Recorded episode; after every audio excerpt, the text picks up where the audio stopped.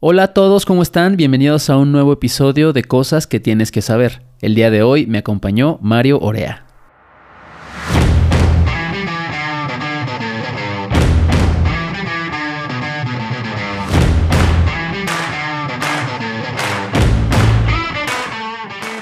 Conozco a Mario desde hace varios años. Fue jefe mío y siempre lo admiré por su gran experiencia, pero sobre todo por su inteligencia emocional y una habilidad única para resolver problemas.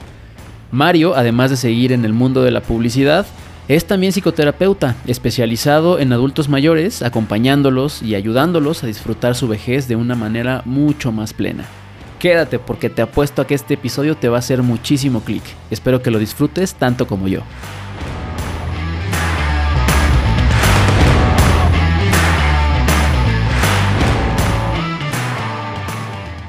Mario, bienvenido a Cosas que tienes que saber. Muchas gracias, Alan. Tenía, Encantado. ¿cuánto tiempo tenía que no nos veíamos? Seguramente como yo creo que desde 18 tal vez. Sí, tenía ratito. Cinco Para los que no, no sepan, Mario fue mi jefe. Ah, fue mi jefe. Nos conocemos de, de la vida de la publicidad, del ajetreo todos los días de, De estar ahí en chinga. Otra vida. Este, oye, pero fíjate que, mm, bueno, hablábamos, ¿no? Antes de estar ahí, este, cerrando el tema de- del podcast. Y se me hace súper interesante lo que has hecho ahora en este rol alternativo que tienes como psicólogo especializado en el adulto mayor. ¿Lo estoy diciendo bien o, se, o, o es, o hay otro concepto? Cuéntame es tú. otro concepto. En realidad Ajá. no soy psicólogo porque no estudié la carrera de psicología. Ok, ok, ok. Eh, estudié la carrera de psicoterapia gestalt Ok, en un instituto que está aquí en la Ciudad de México. sí. Y dentro de la, eh, digamos, dentro de esta carrera hay varias especialidades, he hecho algunas, pero una de las que más me ha llamado la atención es Sí. eh, el acompañamiento del adulto mayor. Ok, Como, como, terapeu- como psicoterapeuta, en realidad. Y bueno, ya entraremos en materia, pero es, es muy interesante. Oye, ¿y cómo es, o sea, nada más como para entender un poquito, cómo es eso de psicoterapeuta gestalt? O sea, ¿cuál es como la diferencia entre en un psicólogo normal, perdona la ignorancia? No, no te preocupes. Este, lo que pasa es que el psicólogo toma o, o se prepara Sí, en muchas áreas y tiene una formación inclusive hasta médica en algunos casos. La psicoterapia gestalt solamente tiene el enfoque centrado en la persona en, digamos, em, sus comportamientos, pero acompañado de cómo es las emociones forman parte de su comportamiento. Entonces, eh, específicamente lo que hace un psicoterapeuta gestalt es acompañar el proceso evolutivo emocional del individuo. Oye, y, Y- es... Ah, perdóname. No, no, no. eh, Y No. los psicólogos tienen una cosa distinta. O sea, los psicólogos pueden entrar en muchos perfiles. O sea, pueden dar terapia, pero pueden ser asesores en recursos humanos, pero pueden hacer muchas cosas. Un psicoterapeuta eh, solo hace eso. Porque yo estuve en, en terapia justo en, en esa, eh, Gestalt, ¿se dice? Gestalt, sí. Hace como... mm, Pues fíjate que estuve como dos años tomando terapia. Y dime si estoy en lo correcto, pero como que es un método que como que tú solito vas descubriendo, ¿no? Como a lo mejor el issue que ahí vas, vas a tratar y como que tus mismas emociones te van diciendo para dónde ir, ¿no? Sí, fíjate que lo, lo interesante de esto es que la psicoterapia gestal lo que te hace Sí. es voltearte a ver, ¿no? Ok. Te permite saber por qué estás reaccionando como estás reaccionando Sí. y el objetivo es que tus reacciones a los estímulos que están pasando a tu alrededor sean espontáneos. Ok. ¿Qué significa esto? Estamos acostumbrados, habituados, nos hemos entrenado por, el, por toda nuestra vida a reaccionar de la misma forma a los estímulos que hay alrededor. Entonces, si alguien te habla feo, entonces tú ya te sientes, porque alguien en el pasado te habló feo? Y entonces aprendes a reaccionar de esa forma. Y no necesariamente el estímulo que estás teniendo hoy Sí. es el mismo estímulo que tuviste hace ayer, ¿no? Ok. Entonces, lo interesante de esto es que la psicoterapia gestal te dice, volteate a ver, aprende qué es lo que te está pasando hoy con este estímulo de hoy Ujú. Y a este estímulo, escucha tu cuerpo, escucha tus sensaciones, escucha tus emociones y con esto responde a este estímulo de ahora, de aquí y de ahora, que es el foco, digamos, de la terapia gestalt. Ok. El aquí y el ahora. Súper interesante. Y entrando mm, como al tema de, del adulto mayor, ¿no? ¿Por qué crees que nos da tanto miedo y hasta nos cuesta trabajo como envejecer? O sea, ¿por qué es algo que tenemos todos como una barrera? Em, cuando, cuando estaba preparando este, este tema y específicamente esta pregunta, y te lo cuento como desde mi experiencia personal, o sea, como que creo que estamos acostumbrados a vivir como situaciones cercanas en donde la mayoría son como feas o tristes, ¿no? O sea, como que ver a un viejito sano, feliz, ¿no? Tranquilo económicamente y pleno, no, pareciera que no es tan común, ¿no? O sea, es como que regularmente lo vemos como a lo, a lo, a lo opuesto. ¿Tú por qué crees que sea esto?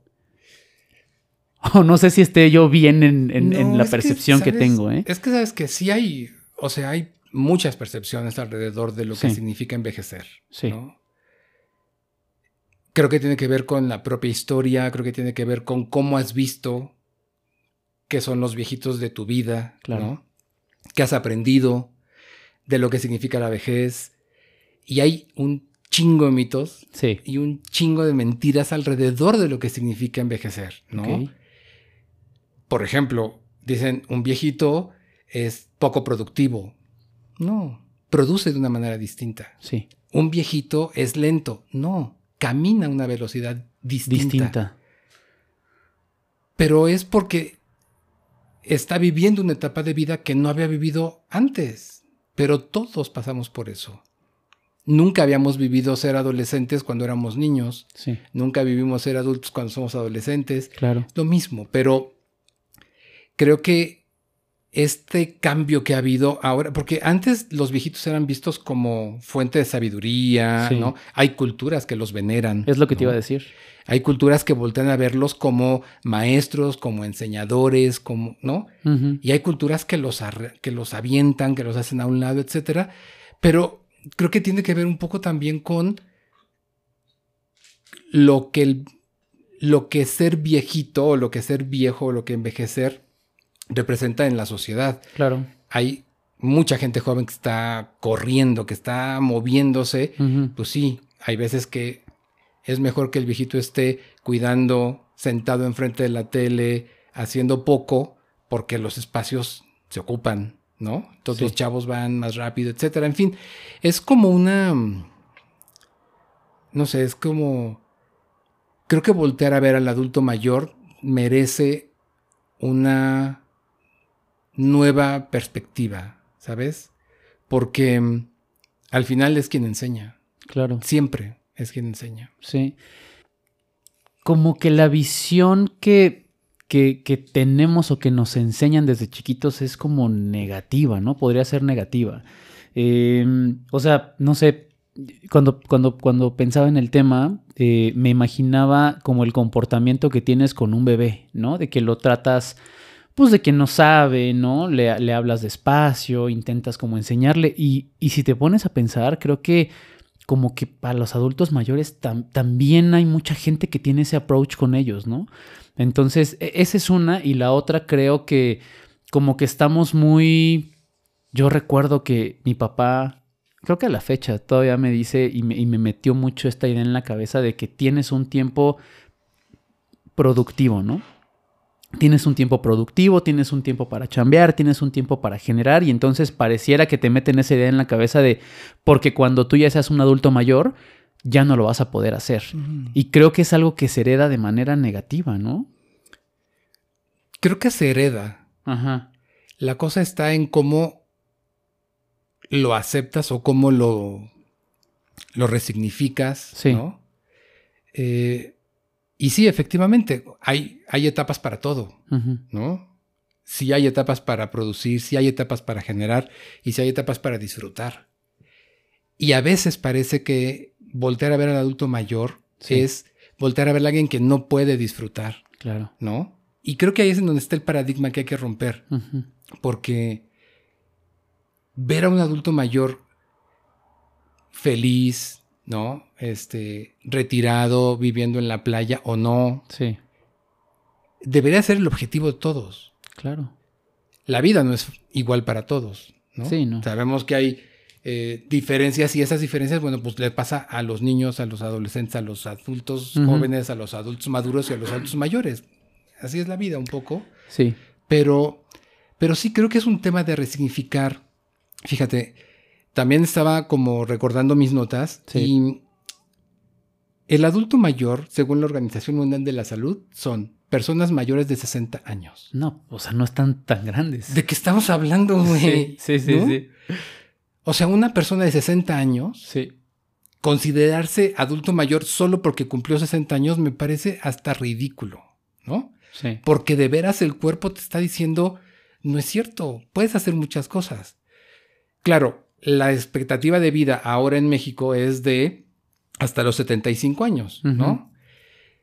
En 15 años pueden pasar muchas cosas, pero a los 60 no estás viejo. No, no estás viejo. A los 70 tampoco estás viejo. No. Solo haces las cosas de manera distinta. Solo haces, vives de manera diferente. Pero también vives de manera diferente cuando tienes 10 años y cumples 15 Sí. o cuando cumples 25. ¿No? Que son los 15 años de distancia que hay entre 60 y 75, de Sí. 10 a 25. Dime si no cambia la vida. Claro. No, sí, cambia la vida. Y también, como dices, creo que, pues al final de cuentas son diferentes etapas, ¿no? O sea, uno va viviendo diferentes etapas de la vida. Eh, te quería contar justo del punto que te, que te mencionaba antes, ¿no? De como la percepción que tienes sobre los viejitos. Yo me acuerdo que, y son como cosas que te van marcando de, de niño, ¿no? Pero mi mamá, mi mamá tuvo dos, dos mamás. tuvo una biológica y tuvo otra de crianza. Ves que pues era común antes eso, ¿no? Entonces, como que curiosamente tuvo más acercamiento con su mamá de crianza. Pero yo recuerdo mi niñez, pues la recuerdo siempre viejita, pero la recuerdo siempre viviendo con nosotros y mi mamá siempre cuidándola. ¿no? O sea, vivía en nuestra casa, mi mamá siempre la atendió, la llevaba a recoger su pensión, ¿no? Íbamos a comer y, y la cuidaba, te digo, como, pues como de viejita. Entonces, yo me quedé con ese, o sea, con ese recuerdo, ¿no? Ahora, justo eh, por eso te decía que, que son cosas que vas aprendiendo y que también, eh, pues me tocó ver a gente viejita así en mi familia y entonces tengo esa percepción, ¿sabes? Pero no debería de ser así, evidentemente. Pues es que yo creo que sí, porque al final es como aprendiste a ver Claro. las cosas. sí, ¿no? tienes razón. Entonces, lo interesante es cómo cambias la percepción, cómo, cómo modificas esa percepción. Y fíjate que lo, que lo que un poco esta especialidad que hice de adulto mayor, Sí. eh, como terapeuta lo que, lo que te, te- te enseña, lo que te dice es acompaña a un adulto mayor a, enten- a hacerlo entender o a, o a que procese, ¿no? Que su vida ahora es diferente. Sí. Y por otro lado, te dice, prepárate a tus pacientes jóvenes o a la gente joven que conoces, dile, güey, la vida va para allá. Siempre va para allá, ¿no? ¿Cómo la vas a enfrentar? Es inevitable, es algo Es que nos va a pasar a, menos que te mueras antes, no vas a ser viejo, Sí, claro. ¿no? O sea, O te mueres o te haces viejo. o te mueres o te haces viejo. Son las dos, las dos puertas que hay, Sí. ¿no? Lo, digo, lo, lo bonito es abrir la puerta a la vejez, ¿no? Y, y prepararte para ella. O sea, ¿qué haces para que cuando tú seas un viejito no, no estés postrado en un sillón viendo televisión, ¿no? Sí.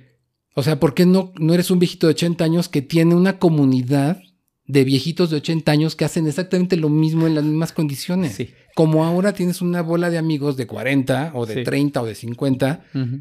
que hacen lo mismo. Entonces, si mantienes vivas esas conexiones, si mantienes vivos esos contactos, pues claro que vas a tener una vida mucho más plena aunque tengas 80. Sí, como que lo vas asimilando, ¿no? Ahora que cuentas ese ejemplo, eh, bueno, el, hace algunos episodios hablábamos como de celebrar la vida sin hijos.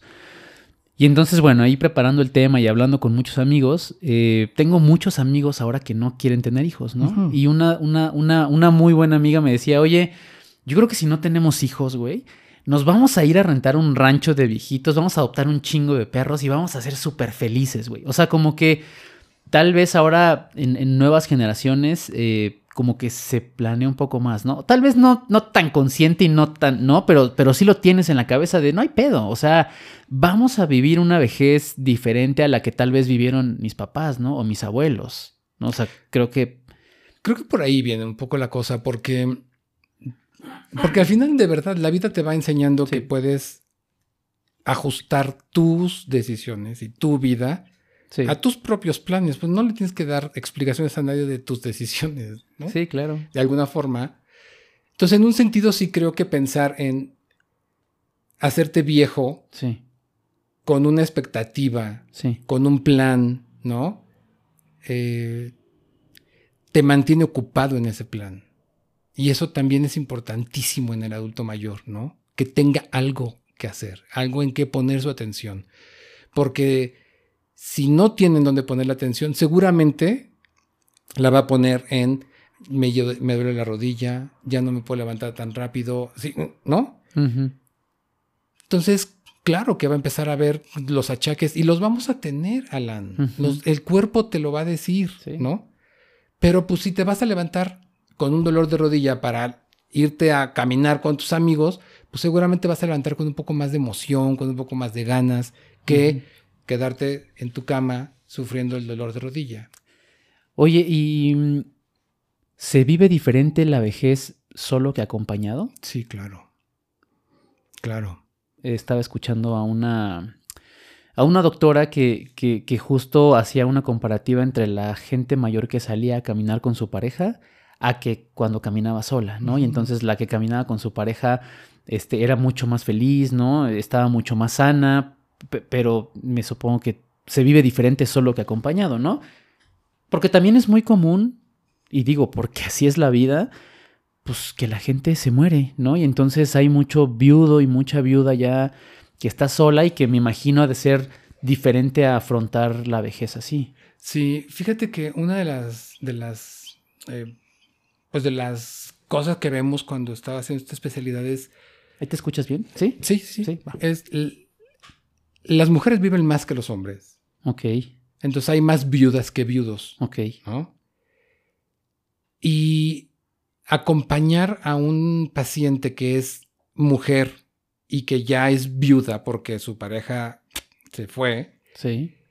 Eh, tiene una. Una sensación distinta que si acompañas a un hombre, ¿no? A un hombre viudo. El hombre viudo, por ejemplo, se siente menos, eh, menos cuidado, se siente más solo. El, hombre. El hombre. Ok. La mujer se siente más viva. La mujer se siente más útil. Ok. ¿No? Sí. Un poco también porque, pues, tiene nietos o lo que sea, pero, pero, pero pasa esa diferencia, ¿no? Sí. Me imagino que ser viejito solo. Sí debe ser igual de triste que ser joven solo, o debe ser igual de triste que ser adulto joven solo, ¿no? Pero, no sé, la, la sensación de envejecer con estas diferencias de, que, son reales, ¿no? De diferencias de sexos, de cómo una mujer se acerca a la viudez y un hombre se acerca a la viudez, es algo que se ve mucho en el consultorio porque sí, son sensaciones completamente diferentes. ¿Cómo es ese acompañamiento? O sea, quiero como entender un poco el, cómo, pues cómo se apoya a eso, o sea, cómo, como cuál es, va a sonar muy obvia mi pregunta, o sea, cómo, por qué busca alguien terapia en ese punto de la vida? Pues es que son, o sea, el sufrimiento, digamos, el sufrimiento eh, emocional, pues es algo que los seres humanos experimentamos a lo largo de la vida, ¿no?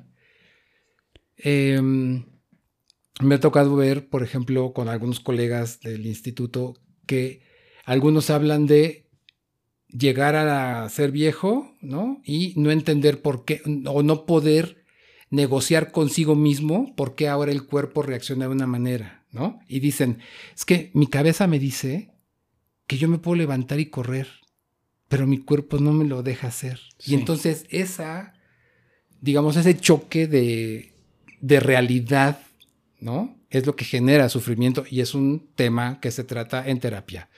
O sea, es un tema como de no aceptar. Es que más que no aceptar. Como de un shock de puta, no entiendo qué está pasando. Es de no entender. Es de no entender, de por, qué, por qué yo siento que me puedo levantar. Sí.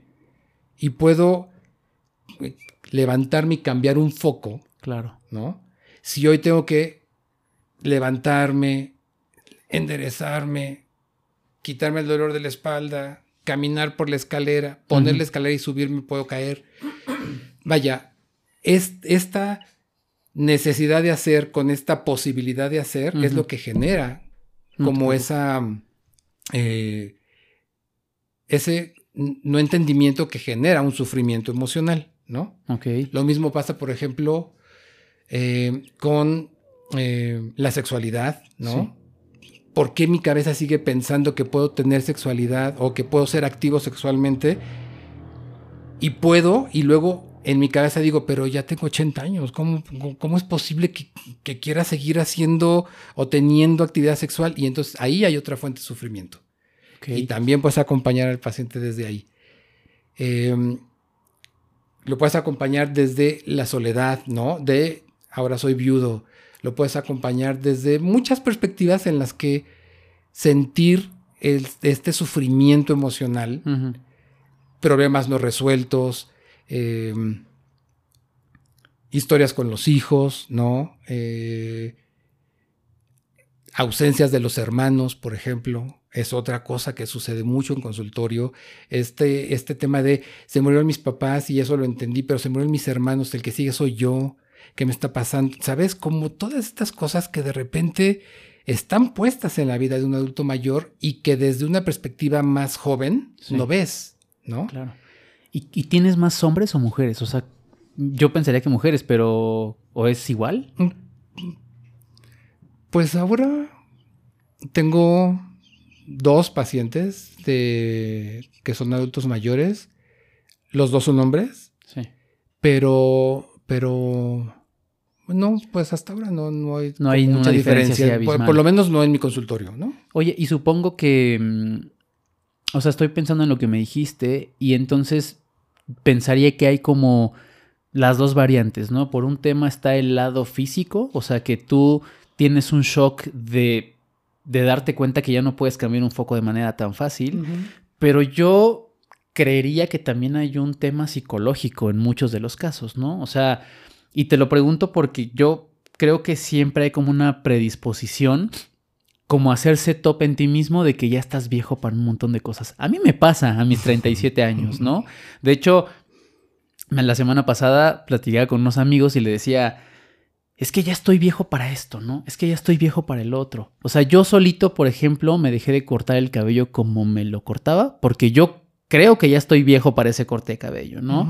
Este, ya no tomo tanto, ya no me voy tanto de fiesta porque ya a lo mejor me predispongo a pensar que ya no aguanto tanto, ¿no? Y así varias cosas. Yo creería que también eso se replica, o sea, que muchas veces no es que tu cuerpo no te dé, sino que también es un tema más psicológico, ¿no? De decir, no es lo que decías al principio, no estoy viejo, este, lo puedo hacer y seguramente ahí el, tema anímico influye un montón para tener una vejez mucho más plena. Es que, mm, no sé, de repente también eso tiene que ver con la autopercepción, ¿no? Sí. Que también es un tema que se puede acompañar en terapia. Si quieres, luego te paso mis datos. para que te cortes el cabello como te lo cortabas. Para que vuelvas a cortarte el pelo como quieres. Pero, pero creo que tiene que ver con eso, con cómo te vas percibiendo a ti mismo, ¿no? Y cómo vas aceptando cosas, ¿no? Eh, yo me sigo cortando el pelo y soy mucho más grande que tú y me sigo cortando el pelo como se me da la gana. Claro. Pero creo que tiene que ver con eso, con, con, con saberte que puedes, ¿no? Con, saber que, que si sigues queriendo, sigues pudiendo. Claro. ¿no? Y, y has visto, o sea, tú has visto que cuando alguien tiene como este, estas, no sé cómo decirlo, pero cuando alguien se setea así de lo puedo hacer, no tengo ningún pedo, no estoy viejo, son mucho más plenos. Mucho más plenos. Sabes que viven más en paz consigo mismo. Y me parece que ese también es un poco como el proyecto, ¿no? Por el que podrías, hacia donde podrías caminar, pensando que, pues, si vas a estar contigo, que es la única persona con la que vas a estar hasta el último momento, pues mejor estar en paz, ¿no? Sí. Me ha tocado conocer un par de casos. tenía un caso muy... Tengo un caso cercano de un papá de un familiar de, un familiar mío, ¿no? O sea, un, viejito que conocí en una fiesta familiar. Pero lo, vi como muy seguido en, muchas fiestas y siempre lo veía como muy solitario, ¿no? Em, como que todo el mundo le hacía un poco la grosería de, ¿no? Ah, vete para allá, ¿no? Este, papá, entiende, ¿no? Muy común. Pero después, o sea, yo decía, puta, ¿por qué son así con él, ¿no? Sus hijos, este, eh, sus hijas, o sea, su esposa, ¿no? ¿Por qué es así con él? Y después me contaron que fue un hombre joven muy cabrón con su familia, ¿no? Y que engañó a su esposa tantas veces y que le pegaba a sus hijos y no sé qué. ¿Te ha tocado como de alguna manera entender, hacer entender a alguien, acompañar a alguien a, ay, como las consecuencias de haber tenido una juventud cabrona y después de viejo ya está solo? No sé si me explico, pero como que siento que muchos, muchos viejitos pues también están solos por la vida tan alocada que llevaron de jóvenes o tan... no sé. Mm, no O sea, qué pena el caso de, tu amigo viejito, sí. ¿no? Pero creo que es en realidad tiene que ver con, pues hay tantas historias como tantas vidas hay, ¿no? Claro. Entonces, lo que a mí me parece interesante es entender cómo insertar esa figura de, de un viejito en una familia que funcione, ¿no? Ahí es donde me parece que está la cosa, porque si este señor fue un cabrón y engañó a la señora 40 veces y le pegaba a mm. los hijos y los mandaba a cenar sin, a dormir sin cenar, ¿no? Pues claro que es una familia que necesitaría tener, pues, algún tipo de apoyo, me imagino. Entonces, eh, ¿cómo entiendes que el, el, rol de ese señor sí que ahora es un viejito, tiene que pagar por las cosas que hizo, pues es un tema disfuncional de la familia. Claro. ¿no? Entonces va, más allá de, si un viejito se lo merece o no. Creo que tiene que ver con, pues así, así funcionó esa familia, esa era la dinámica familiar. Sí. Y bueno, pues seguramente estarán, eh, estarán repitiendo los patrones que tenían desde antes, ¿no? Sí, sí, sí, sí. Eh, sí, no, totalmente de acuerdo. O sea, justamente hablando de cómo se vive hoy la vejez, ¿no? Y digo, estoy, estoy, estoy asumiendo, ojo, ¿no? Pero te, te quiero contar justo que como que desde, lo hablábamos un poco antes de empezar a grabar, pero como que desde hace muchos años, al menos unos, no, yo creo que unos 7, 8 años, yo, yo solito me cambié el chip como a, mm, pues como a aceptar que la vida no es lineal, ¿no? O sea, y que la vida cambia de un día, de un día para otro, ¿no? Y que hay también mil maneras de vivir la vida sin necesariamente seguir como ese orden que la sociedad te dicta, en donde conoces a alguien, donde te casas, donde tienes un hijo y donde te mueres.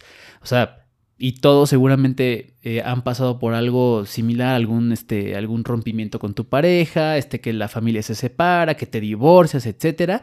Y terminas viviendo la vida distinta. Pero eso, Mario, yo siento que no es muy común. O sea, aceptar que la vida no es lineal y que, y que tienes muchas variantes, no es muy común, por ejemplo, en las generaciones pasadas, ¿no? O sea, yo tengo un caso cercano, eh, la mamá de un amigo que, que, por ejemplo, perdió a su esposo, ¿no? Hace algunos años y pues como que a sus 70 años está descubriendo apenas qué le gusta, qué no le gusta, ¿no? Este, si le gusta el chocolate, si le gusta jugar básquetbol, si le gusta estar con sus hijos, o sea, como que apenas incluso está empezando a conocer a sus hijos, ¿no? ¿Por qué? Porque pues tuvo esta vida lineal, ¿no? Que, que, dijo, sí, yo conozco a mi, a mi esposo, me caso, tengo hijos y bye, ¿no? Y entonces cuando llega ese momento, a lo mejor 50 años después en donde se muere el esposo, está bien cabrón hacer eso. Sí, fíjate que un poquito lo que te decía antes es, en el caso de las mujeres, sí. Eh, cuando llegan a la vejez solas o perdiendo a su pareja, sí. la sensación mayor que hay es de libertad. Sí. ¿no? E- Es como de, de recuperarse, Sí. es como de, de voltear a verse y de, y de, y de hacerse caso, y, ¿no? Como, como esta sensación de, de, de empoderamiento inclusive, ¿no? Sí. Entonces, bueno, construye en ese sentido esto que me estás, que me estás contando, Claro. pero en realidad creo que sí es un asunto, pues, de evolución. Tienes toda la razón, la vida no es lineal. Sí. ¿no? La vida te va, dan- te va diciendo por dónde sí y por dónde no. Y te va dando madrazos. Y a veces Por aquí no. Tú no te, te, haces, te haces el que no te enteras, pero la vida se, se, se encarga de hacerte Sí. notar que, que por ahí no es, Sí. ¿no? Sí. Entonces, sí, creo que es un asunto de ir entendiendo cómo hacerlo, ¿no? De, entendiendo, de ir entendiendo cómo vas aceptando, por un lado, que te estás haciendo viejo. Sí. Y por el otro, hay una, hay una palabra clave en este asunto del acompañamiento al adulto mayor, que es em, la reminiscencia. Reminiscencia. Reminiscencia. ¿Qué es eso? Y cuando yo escuché esa, esa clase, que además tomó mucho tiempo porque tiene, tiene como muchos elementos que la construyen, pero sí. tiene que ver con cómo le ayudas al adulto mayor a resignificar las cosas que le están pasando. Ok. Con esta mentalidad del enfoque en el aquí y en el ahora que hablábamos muy al principio, Sí. en ayudarle al adulto mayor a que hoy moverse más despacio, por ejemplo, no significa perder algo, sino significa ganar algo. Por ejemplo, si tú caminas más despacio Sí. En un parque, seguramente vas a poder ver las flores, vas a poder ver más tiempo el parque, la gente que está ahí, etcétera. Ujú. Si le acompañas en que ese aprendizaje, esa resignificación está puesta en lo que gana, ¿no? Más En- que en lo que pierde. más que en lo que pierden, puta, ya no camino rápido, me tardo una hora más en cruzar el parque que cruzaba en 20 minutos antes. Sí. Eso es ver la pérdida. Claro. Si le dices, pero en esa hora que va a tomarte caminar el parque, vas a ver más, por un ejemplo, ¿eh? por, vas a ver más pajaritos, la vida es más bonita, vas Sí. a ver más flores. Le estás ayudando a construir sobre lo que está ganando. Ese es el trabajo del terapeuta con el adulto mayor. Sí. ¿no? Enseñarle que la vida sigue siendo, sigue pasando aquí y ahora, Sí. y que aquí y ahora puedes verla de una manera distinta, ¿no? Sí. Y ahí, ahí fue donde a mí me cambió por completo la perspectiva de cómo haces, cómo acompañas a un adulto mayor desde estas cosas que hablamos, desde su vida sexual, desde su acompañamiento, desde estar este, produciendo, ahora por- produces lo- a lo mejor no lo mismo, pero produces diferente, ¿no? Sí. Sí. Entonces, resignificarle la vida, acompañar a un adulto mayor a resignificar su aquí y su ahora es increíble, porque la verdad cuando ves cómo reaccionan dicen, claro, o sea, es cierto, ahora como más despacio y disfruto más mi helado. Más cuando mi alguien te dice eso y lo dice desde la autenticidad, desde el haberlo experimentado, desde el darse cuenta que así es, eh, es increíble ver, ver ese cambio. Ahora que, que contabas esto eh, de la mujer que se empodera, eh, pues ¿qué será? Hace como, pues no sé, tal vez hace unos siete, ocho años, murió el hermano mayor de mi mamá. Un, tenía un matrimonio súper tradicional, súper, súper tradicional, dos hijos, este, pues yo supongo que, este, muy macho, ¿no? Muy a la antigua. Y, y me llamaba mucho la atención, o sea, yo no lo había visto de esta manera, pero, pero le pasó exactamente lo, lo que tú dices, ¿no? O sea, enviuda y de verdad empieza a vivir, ¿no? Pero de una manera, Mario, que empieza a manejar, por ejemplo. O sea, no sabía manejar, ah, bueno, pues aprendió a manejar, ¿no? Este, maquillada, se compró, este, remodeló su casa, ¿no? Se compró la cocina que siempre quería, o sea, todo lo que no podía hacer con él, lo, lo hizo. Me da, me da mucho gusto. O sea, me da mucho gusto, pero también me da tristeza. Como de puta. qué cabrón que no lo pudiste hacer antes, ¿no? O sea, y que te tuviste que esperar hasta que esto pasara. Digo, ahí hay un montón de cosas en la ecuación. Sí, claro. Pero, pero bueno, lo que dices, o sea, al final te reinventas, ¿no?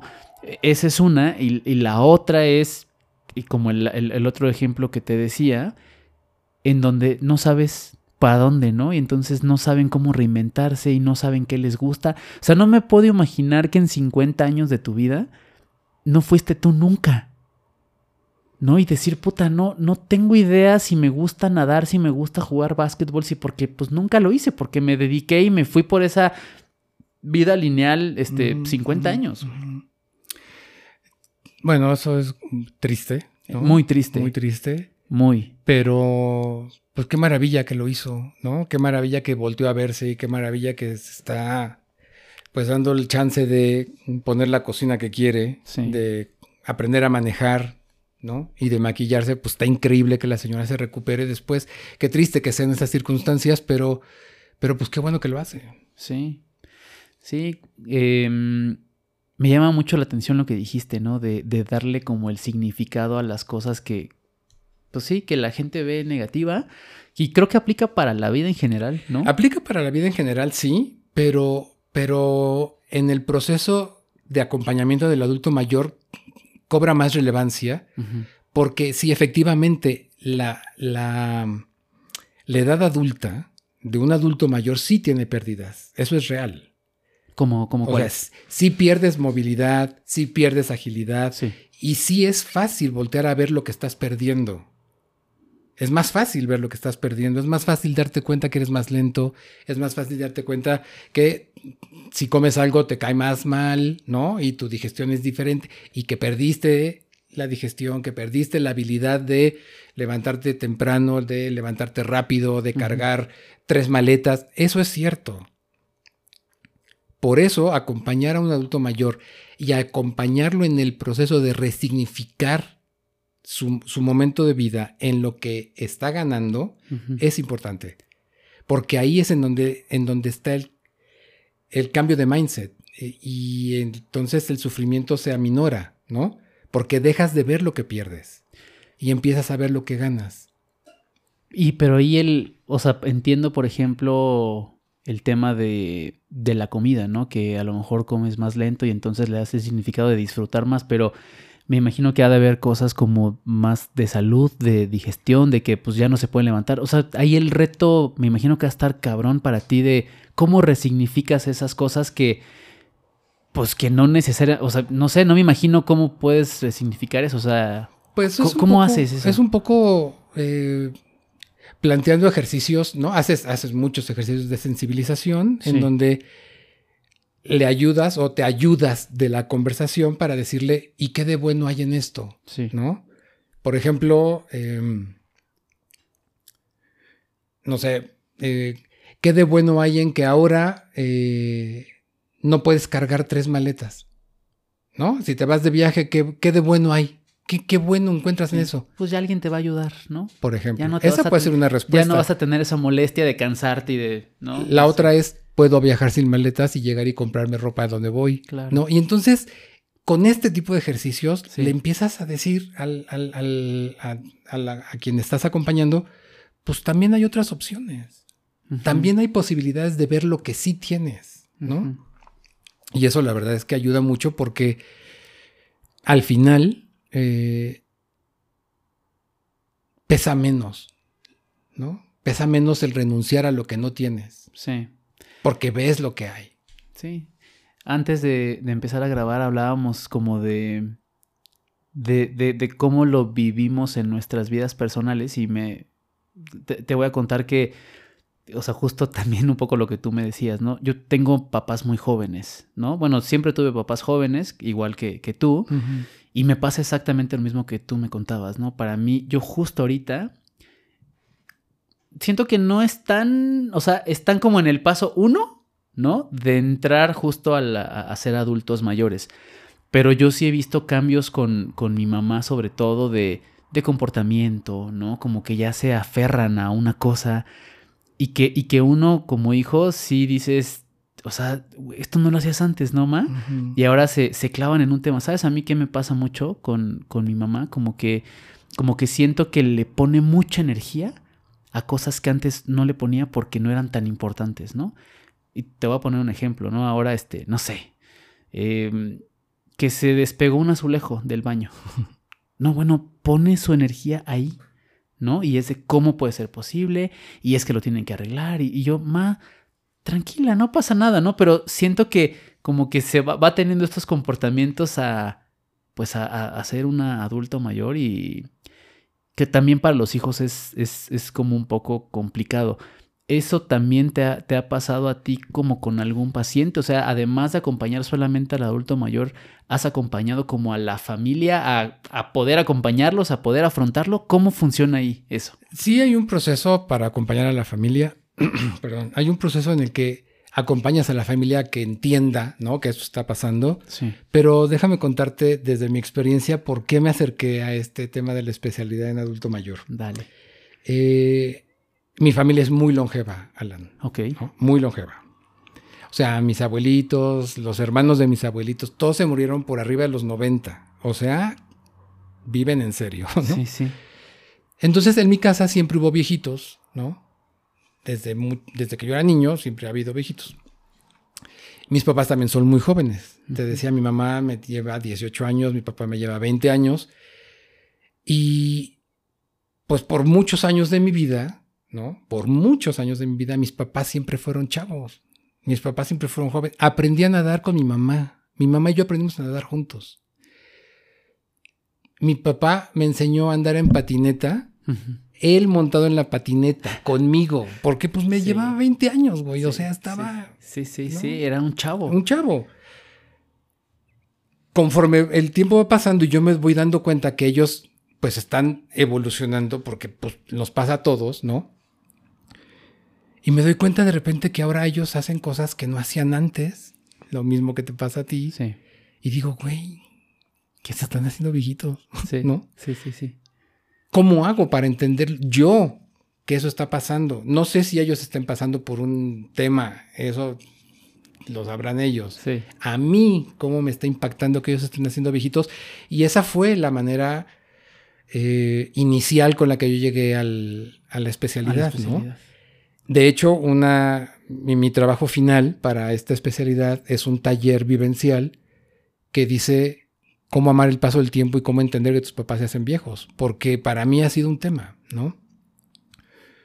Porque sí, no está fácil, ¿no? De repente pensar que pues tu papá ya no es el, el Superman que era cuando estabas chavito, ¿no? Sí. O sea, ese Superman, pero ahora Sí, viejito. claro, ¿no? claro. ¿Y cómo, cómo se afronta eso? O sea, ¿cómo crees que se...? Porque le das, o sea, hablábamos desde el adulto mayor y bueno, está este resignificado de la vida, ¿no? De cómo cambia, pero ¿cómo, cómo cambia en, en la familia? Sobre todo, por, ahorita que estás contando esto me viene a la mente... em, no sé, eh, y para nada me, me pasa a mí por la cabeza, ¿no? Pero seguramente hay muchos casos como de que se vuelven una carga, ¿no? Como de que tú sientes una presión de que se va a quedar solo y de que te tienes que hacer cargo de él o de ellos o de ella. Y entonces también hay una presión muy, muy cabrona. Yo tengo amigos, ahorita que estamos platicando esto, tengo amigos que perdieron este, a su papá o a su mamá y tienen ya a su, a su papá en, en- en adulto mayor. Y es una, es una carga. A ver, aunque no sea una carga a lo mejor ex- eh, expresada, pero es una carga psicológica, ¿no? Y, y qué voy a hacer. Y entonces todo el tiempo está ahí solito en la casa, tengo que ir a verlo, tengo que salir con él, tengo que, pareciera que este resignificado de la vida y, y este ri- mantener este ritmo para que no se, no se caiga, pues recae sobre los hijos, ¿no? O sobre los familiares. Sí, bueno, ese es otro tema. Es- Claro, eso claro. daría para otro podcast, sí, sí. Te, lo, te lo aseguro. Es, ahí es entender cuál es como el rol del cuidador, ¿no? El. Del cuidador del adulto mayor. Eh, pero cuando me preguntas, ¿cómo hiciste o cómo haces para entender eso? Pues mira, yo no sé si sea la fórmula mágica, pero yo los veo con mucho amor. ¿no? O sea, esa es la principal razón, ¿no? Sí. Que creo que me ayuda. Y la segunda es que yo sé que ellos hicieron lo mejor que pudieron con lo que tuvieron a la mano. Claro. Y eso a mí me ha quitado toda la locura de encima y como, como asuntos inconclusos, como cosas pendientes, ¿no? Como esas cosas que, que la verdad ni al caso. Sí. Entonces, creo que voltear a ver a mis papás y decir, bueno, pues sí, es la ley de la vida, todos o nos morimos o nos hacemos viejos como empezábamos este podcast, Sí. pero entender que ellos están haciendo viejos y amarlos como están, ¿no? Entender que así es como ellos están hoy eh, y no aferrarme a un pasado que no tiene ningún sentido, ¿no? Creo que es lo que me ha ayudado a entender que pues así es la vida y, y hoy, hoy verlos a ellos desde esta perspectiva de ayudarlos a resignificar cosas, ¿no? Oye, papá, no, que ya no me puedo mover, ¿no? Sí. Sí, pa, pero mira, nos da más, da, da, eh, tenemos más tiempo para que camines por la expo y veas las motos que te gustan, ¿no? Tienes más tiempo de disfrutar. Ese tipo de cosas, yo espero que ellos la- las vivan igual, pero para mí sí ha significado una manera diferente de entender ese proceso, ¿no? Es como más fácil eh, cuando alguien te apoya en esta etapa. em, ¿Y siempre es así o...? Yo, mira, yo pienso que. Yo pienso que es más fácil Más fácil. vivir acompañado. Sí, siempre la ¿No? vida es mejor acompañada. Como sea, ¿no? bueno, no como sea. Sí. pero es mejor estar acompañado. Sí. Entonces, eh, creo que prever la vejez es importante, ¿no? Hay viejitos que no la previeron, hay viejitos que llegaron y llegaron como pudieron, ¿no? Pero si tú tienes la capacidad de prever cómo va a ser tu vida, cuando seas un adulto mayor, te permite prepararte. Y hoy para mí acompañar a o mis pacientes o acompañar a mis papás como adultos mayores también me da la posibilidad de resignificar el rol que ellos tienen en mi vida y el que yo tengo en la vida de ellos, ¿no? Entonces creo que estar acompañado de alguien que te quiere, de alguien que te apapacha, de alguien que se preocupa por ti, de alguien que... de alguien, ¿no? Pues hace que la vida sea mucho más sencilla. Creo que eso, eso tiene mucho valor para los viejitos Sí. y mucho valor para la gente joven, porque a mí esta idea de que no se experimenta en cabeza ajena me parece, yo no, yo no creo eso, no yo sí creo que uno puede ver las cosas y entenderlas, ¿no? Sí. Entonces, pues sí, a mí sí me ha dicho, güey, Sí. vas para allá, Sí. ¿no? Sí. ¿Qué vas a hacer cuando estés allá? ¿Quién Claro. quieres ser cuando estés allá? Y esa pregunta me parece que es muy relevante cuando volteas y te, te cuestionas, ¿no? Te confrontas con cómo, cómo vas a llegar cuando seas viejito.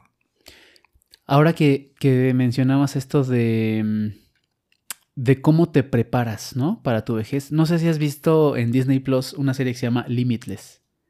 Te la recomiendo, cabrón. Es una serie con el actor que hizo Thor. Chris No, no sé cómo, no me acuerdo cómo se apellida, pero bueno, es Thor. Entonces, como que la serie te cuenta en cada uno de los capítulos, el objetivo de este güey es llegar a ser más longevo, ¿no? Y llegar justamente a una vejez como mucho más plena, ¿no? En cuanto a salud, en cuanto a eh, eh, anímicamente, etcétera. Entonces te va contando en cada una de las de los capítulos cómo, por ejemplo, te afecta el estrés, ¿no? A lo largo de tu vida. Otro capítulo te habla de eh, el ayuno, ¿no? O sea, de cómo hay cosas que te van preparando como para que tengas una, una vejez más plena. A mí me dejó pensando cabrón, o sea, en cosas que, que tú haces sin pensarlo, pero que a lo mejor no eres tan consciente cómo pueden tener un impacto en, en tu vida, ¿no? O, o- o van a tener un impacto en tu vejez.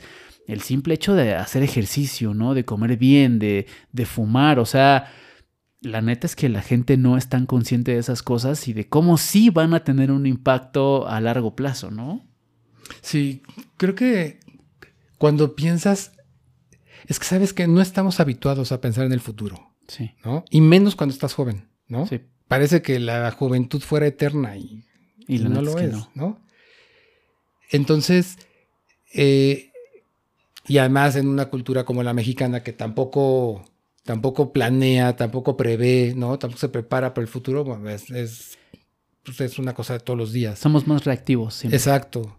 Entonces, si piensas en el, en el futuro como, como una realidad que va a estar ahí en algún momento, y te haces esta pregunta de cómo quiero estar allá, Sí. entonces sí, te permite prepararte, ¿no? Te permite pensar qué voy a hacer.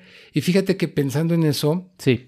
en la especialidad, también tuvimos una lectura de este libro que se llama ¿De qué te arrepentirás antes de morir? ¿De qué te arrepentirás? ¿De qué te arrepentirás antes de morir? De una chava que se llama Brownie Ware. Ok.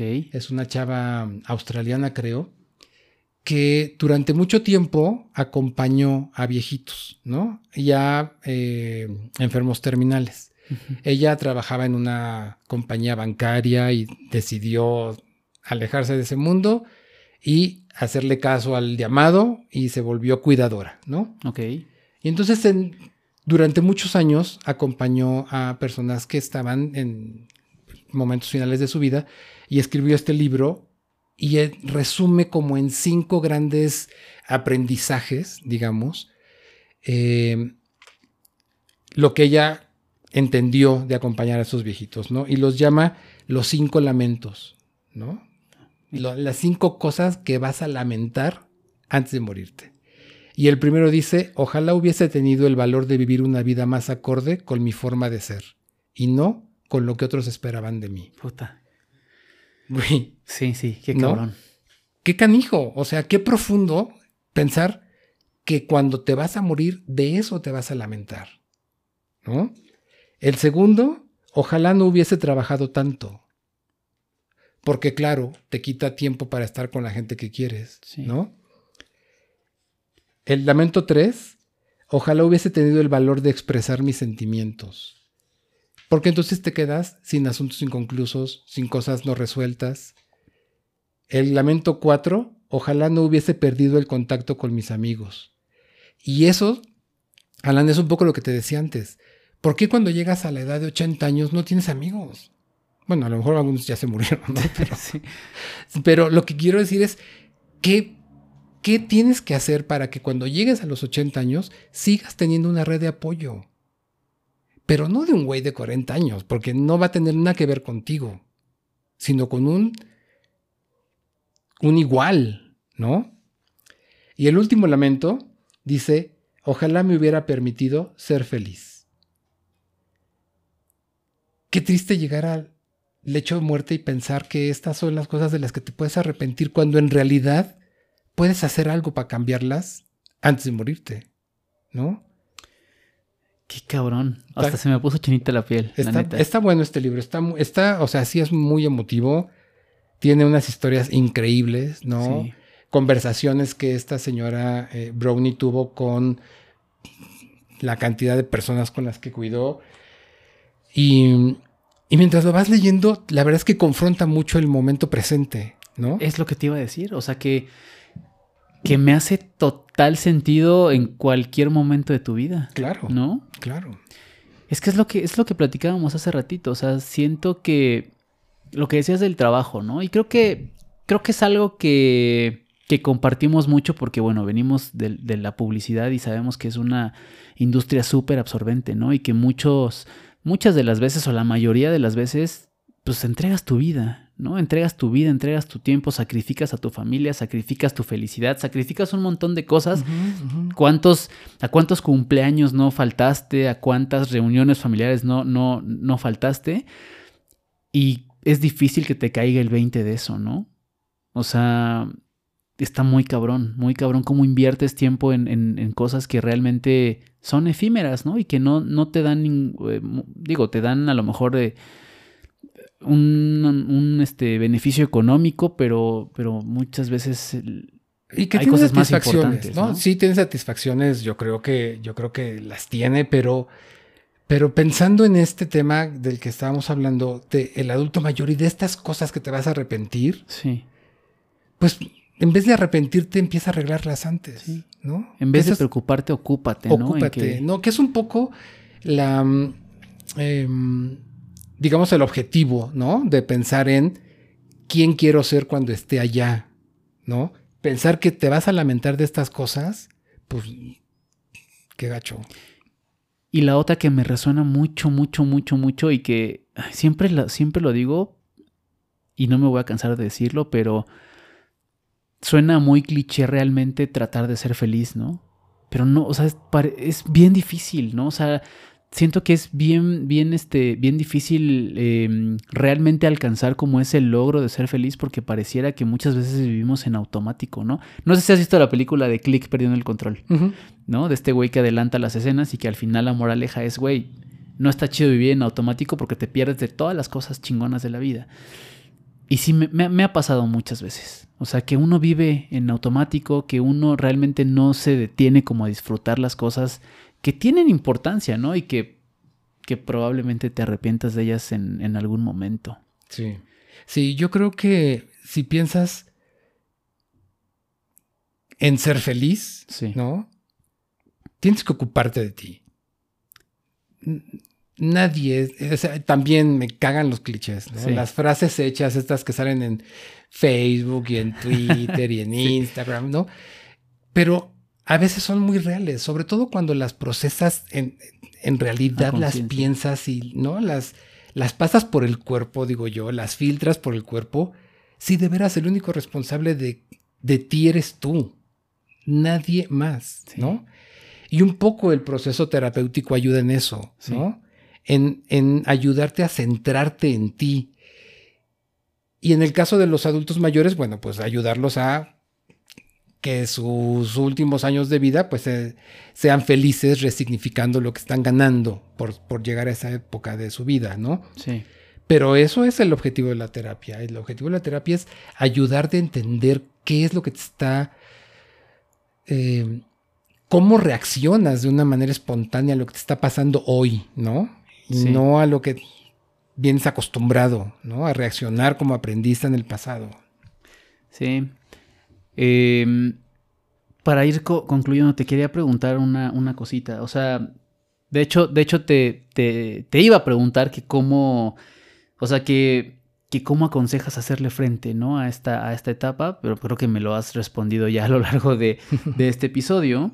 Pero como que, y lo hablábamos también hace ratito, o sea, creo que el, el, el enfrentamiento o el mindset debería de ser como vivir esta etapa súper chingona, ¿no? O sea, comenzar de nuevo a disfrutarte, como decías, con mucho más experiencia, con las cosas mucho más claras después de haber vivido tanto tiempo y seguramente cuando tengas 65, 70 años, pues ya pasaste por un montón de cosas, ¿no? Que, que, que nosotros estábamos ahí como, digo, nunca acabas de descubrir, pero pues llegas con mucho más experiencia.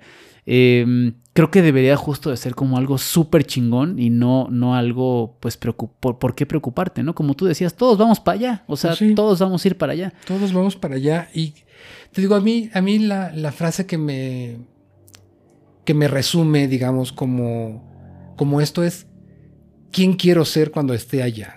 O sea, para mí es ese, ese es como el objetivo, porque si tú, alguien alguna vez, no me acuerdo quién me contaba, ¿Cómo puedes asegurarte que el futuro va a ser como quieres? Velo, ¿no? Imagínatelo. Claro. Entonces, si te quieres imaginar como un viejito tirado en la tele sin levantarte, eh, con dolores, con achaques, solito, temblando de frío aunque haya un calor de la chingada, ese vas a ser. Sí. De veras, ese vas a ser. Sí. Pero si quieres ser un viejito que se levante todos los días, salga a caminar, tenga tiempo para entrenar un cachorro, ¿qué, quieres? ¿Qué quieres hacer allá? Pues prepárate. Claro. ¿No? Entrénate. Idealízate así. Vete. O sea, observa cómo, qué ruta debes de seguir para estar allá parado como quieres. Y creo que eso es prever. Creo que eso es voltear a escucharte y decir, güey, si yo no quiero estar de veras amarrado a una silla cuando tenga 80 años. Mi familia vive mucho, Alan. Yo no sé si voy a llegar a los 90.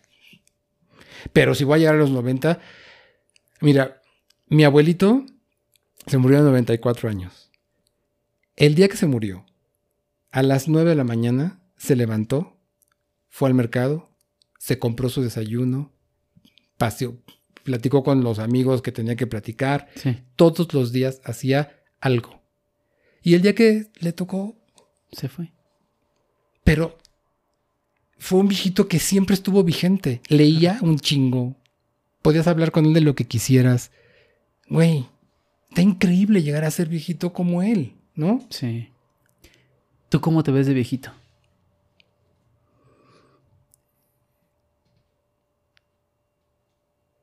Creo que mm, con paz, ¿no?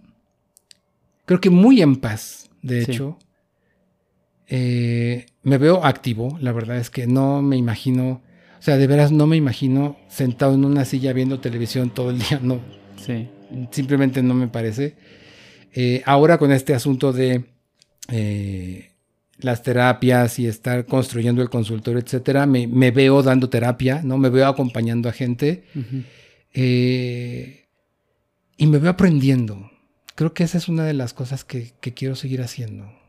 Qué aprender, aprender y aprender. Ahora, quién sabe, en 10 años que se me, que se me ocurra, pero, por ejemplo, tengo muchas ganas de aprender maya, Maya. maya, y acompañar a la comunidad maya de Yucatán en un proceso terapéutico, por ejemplo, Qué cabrón. ¿no?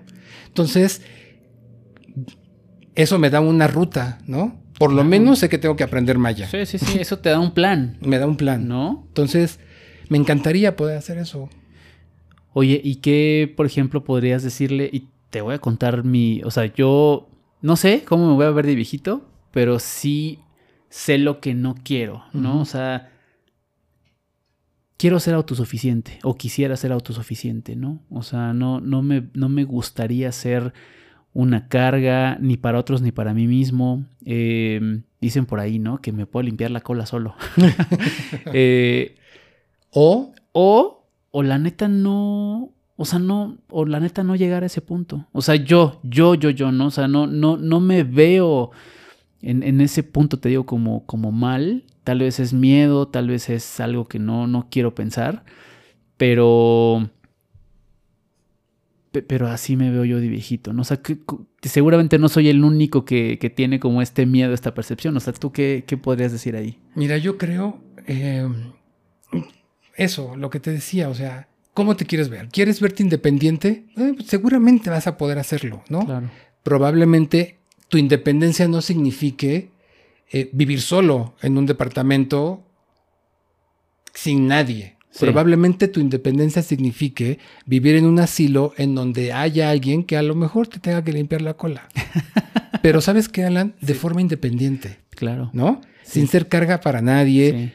Eso es ser independiente, hacer tus propias decisiones, ¿no? Entonces, si ese es tu plan, pues ¿qué tienes que hacer? Chingale para tener lana, para poder Sí. pagar un asilo. O sea, ¿sabes? Activa tu ruta de camino hacia donde vas, Sí. ¿no? Sí. Me parece que por ahí está la solución. Es quién quiero ser cuando tenga 70, quién quiero ser cuando tenga 80, cómo quiero estar cuando... Y Sí. entonces, pues sí, ahí hay una, una alternativa Y ¿no? una de cómo, cómo llegar.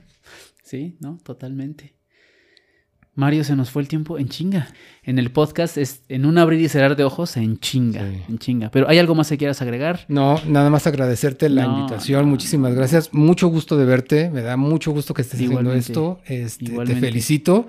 No, y pues muchas gracias por la a invitación. ti gracias por darte la vuelta y, y aquí este, yo espero que no sea el, ni el primero ni el último. Encantado de la vida de volver las veces que me invites. Venga, Mario, muchas gracias. A ti. Bye.